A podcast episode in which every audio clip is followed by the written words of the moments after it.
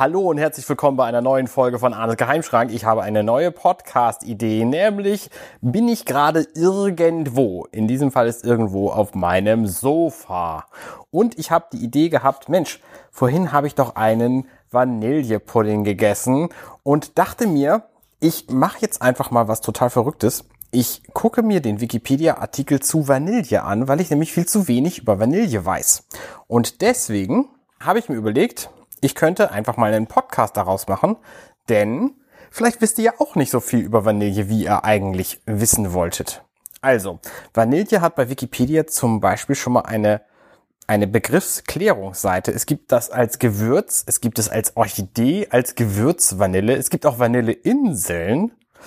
Wo kommt denn die Gewürzvanille her? Das ist doch die spannendere Geschichte. Die Vanille ist ein Gewürz, das aus den fermentierten Kapselfrüchten, den Schoten, verschiedener Arten der Orchideengattung Vanilla gewonnen wird. Der Name stammt über das französische Vanille vom spanischen Vainilla, kastilische Vainilla, lateinamerikanisch Spanisch, das kann ich nicht aussprechen, kleine Hülse oder Schote ab. Vanille in Stangenform wird auch als Königin der Gewürze bezeichnet. Arten und Verbreitung. Die Gattung Vanilla zählt zu den Orchideen und umfasst etwa 120 Arten, von denen 15 aromatische Kapseln liefern, die gemeinhin als Vanilleschoten bezeichnet werden. Allerdings werden nur drei Arten kommerziell angebaut. Die wichtigste Art für die Erzeugung von Vanilleschoten ist die Gewürzvanille, Vanilla planifolia, von welcher ungefähr 95 Prozent der weltweiten Produktion stammen. Die Gewürzvanille stammt ursprünglich aus Mexiko und Mittelamerika, wird heute aber überwiegend auf Madagaskar, Réunion, früher Ile Bourbon genannt und daher der Ursprung des Namens Bourbon-Vanille, aha, und anderen Inseln des Indischen Ozeans angebaut. Gewürzvanille wird im Handel unter den Bezeichnungen Bourbon-Vanille und mexikanische Vanille angeboten. Neben der Gewürzvanille sind nur noch die Tahiti-Vanille, Vanilla tahitensis und die Guadeloupe-Vanille, Vanilla pompona von kommerzieller Bedeutung. Die Tahiti-Vanille wird im südpazifischen Raum angebaut. Sie ist eine nahe Verwandte der Gewürzvanille, unterscheidet sich von ihr jedoch im Aroma. Die Tahiti-Vanille enthält weniger Vanillin, jedoch höhere Gehalte an anderen aromatischen Substanzen, die den Schoten ein blumiges Aroma verleihen. Sie wird vor allem in der gehobenen Gastronomie verwendet. Die Guadeloupe-Vanille stammt aus Mittel- und Südamerika und wird heute kommerziell auf den westindischen Inseln angebaut. Sie besitzt ähnliche aromatische Eigenschaften wie die Tahiti-Vanille und wird vorrangig in der Parfümherstellung verwendet. Geschichte Als Kakixanatl, etwa tiefgründige Blume, oder Tlilxochitl, etwa schwarze Blume, wurde Vanille in Mexiko schon lange vor der Ankunft der Europäer geschätzt. In einer Chronik des Aztekenherrschers Itzcoatl wird berichtet, dass die von ihm unterworfenen Totonaken einen Teil ihres Tributs in Vanille abliefern mussten. Die Totonaken waren auch lange das einzige Volk, das um den Vanilleanbau wusste. Auf sie geht auch die Legende der Vanille zurück, wonach die lianenartige Kletterpflanze aus einer getöteten totonakischen Prinzessin entspross. Die Region Veracruz am Golf von Mexiko gilt deswegen noch heute als die Wiege der Vanille.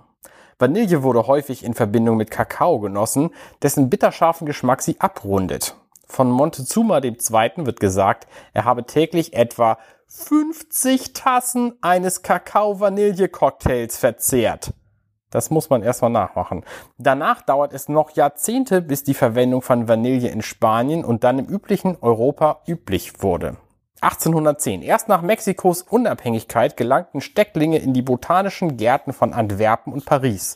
1819 begannen die Niederländer damit, die Pflanze in ihren Kolonien auf Java zu kultivieren. 1822 brachten die Franzosen sie nach La Réunion, damals Ile Bourbon, daher die Bezeichnung Bourbon-Vanille, wir hatten es schon. Die Bestäubung der Blüte musste in den neuen Anbauländern künstlich erfolgen. Siehe dazu den Artikel Gewürzvanille. Da die in Mexiko beheimateten natürlichen Bestäuber wie beispielsweise der Kolibri auf La Réunion nicht existierten. Natürliche Vanille blieb auch noch kostbar, nachdem 1884 Hamann und Thiemann in Holzminden, Deutschland, die synthetische Herstellung von Vanillin aus Koniferin gelang. Seit Anfang des 20. Jahrhunderts verschob sich der Schwerpunkt der Produktion der Bourbon-Vanille von Réunion in die Region Sava im Nordosten Madagaskars. Madagaskar und Indonesien sind heute die Hauptanbauländer. Anbau, Verarbeitung, Verkauf.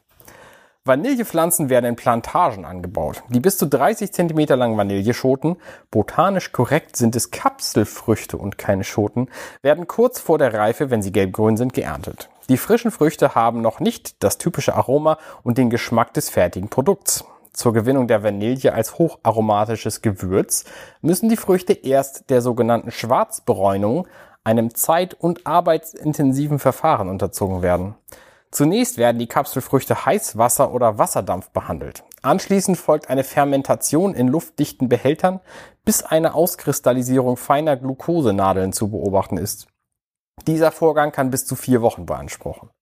Durch die Trocknungs- und Fermentierungsprozesse verwandeln sich die Vorstufen des Vanillins in Vanillin, den Hauptaromastoff der Vanille, um. Gleichzeitig schrumpfen die Fruchtkapseln zu den schwarzen, schwarzbraun glänzenden Vanillestangen, dem eigentlichen Gewürz.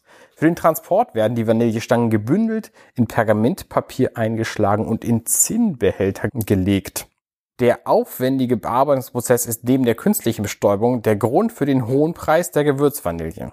Als Vanilleschoten kommen nur die Schoten in den Handel, die ohne jegliche Mängel sind. Gespaltene oder abgebrochene Schoten werden industriell entweder zu Vanillezucker oder nach dem Mazerieren in Alkohol zu Flüssigextrakten verarbeitet. Der Weltmarktpreis für Vanille ist starken Schwankungen unterworfen. So zahlte man, laut Zeit Online, für ein Kilogramm madagassischer Vanille im Jahr 2000 durchschnittlich 140 US-Dollar, während der Preis im Jahr 2005 auf 40 US-Dollar gefallen war. Allerdings hat dieser Kilogrammpreis nur entfernt etwas mit dem Endkundenpreis zu tun, bei dem nicht nach Gewicht, sondern meistens pro Schote abgerechnet wird. Aufgrund schlechter Ernten und Spekulationen am Markt lagen 2016 die Einkaufspreise für Vanille aus Madagaskar bei über 400 Euro pro Kilo. Die Verwendung in der Küche.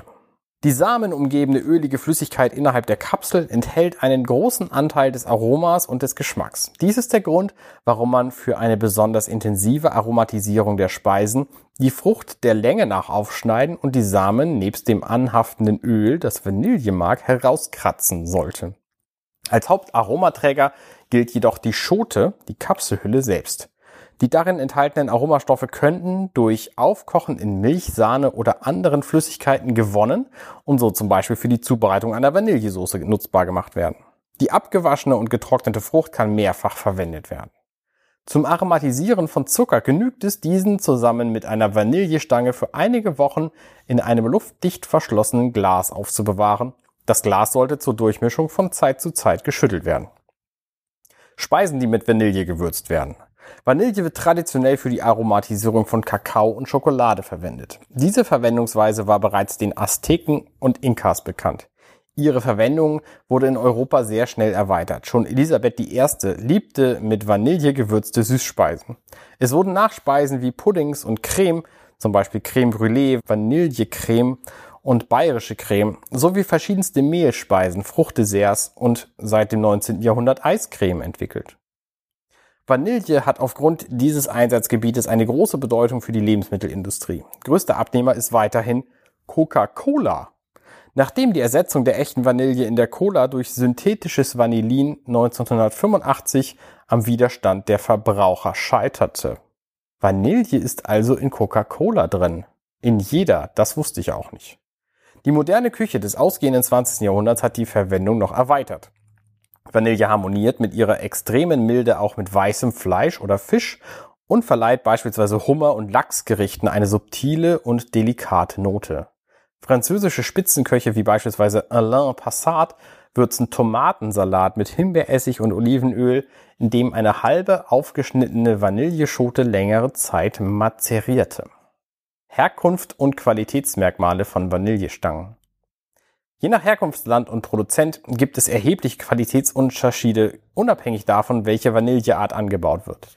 Die in Afrika, Madagaskar, La Réunion, Mauritius und den Komoren angebaute Bourbon-Vanille ist aufgrund ihres intensiven und harmonischen Aromas die beliebteste Sorte der Europäer. Dagegen bevorzugen Amerikaner die mexikanische Vanille, die süßer, dezenter und weicher ist.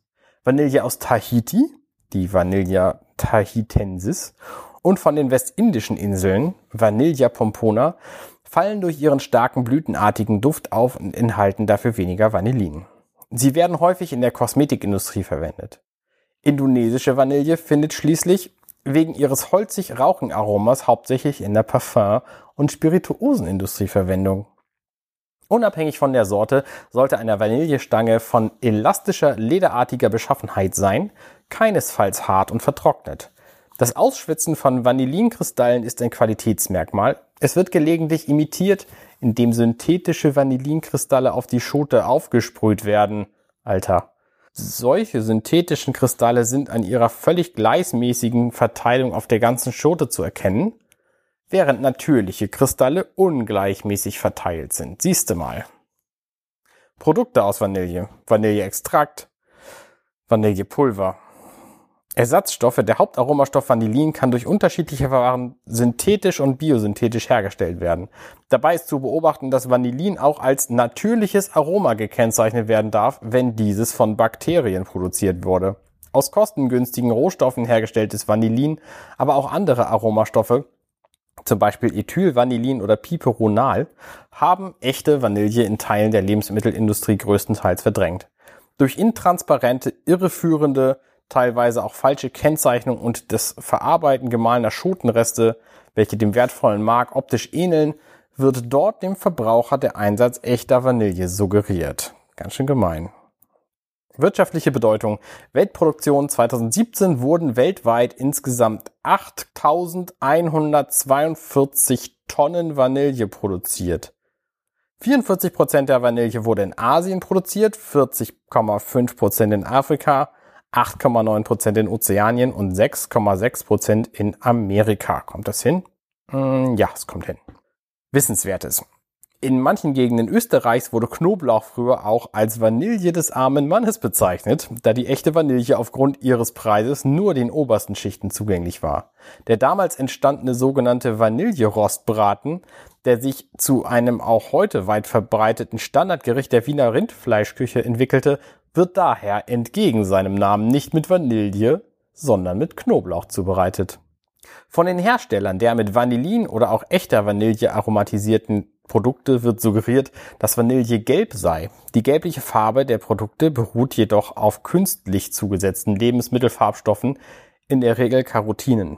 Klassische Vanillespeisen sind nur deshalb oft gelb, weil sie viel Hühnerei enthalten, nicht wegen der Vanille selbst. Außerdem kommt die Zuordnung der Farbe hellgelb von der Vanilleblüte, die diesen Farbton hat. Siehst du mal, jetzt haben wir ganz viel gelernt über Vanille. Also wir haben zum Beispiel gelernt, woran man echte Schoten erkennt, nämlich, dass die Kristalle ungleichmäßig verteilt sind, dass es ganz viele Sorten Vanille gibt, aber davon nur drei tatsächlich relevant sind. Und die Gewürzvanille, die wahrscheinlichste, die wir hier in Europa haben, ist die Vanilla planifolia. Sieh einer an. Also, wenn euch dieser Podcast gefallen hat, wenn euch das Konzept gefällt, dass ich einfach irgendwelche Dinge gern wissen möchte und den Artikel dazu aus Wikipedia mir angucke und vielleicht in Teilen vorlese, dann schreibt mir einfach und möglicherweise mache ich da einen echten Podcast draus. Also, liebe Leute, vielen Dank fürs Zuhören und bis zum nächsten Mal. Ciao, ciao.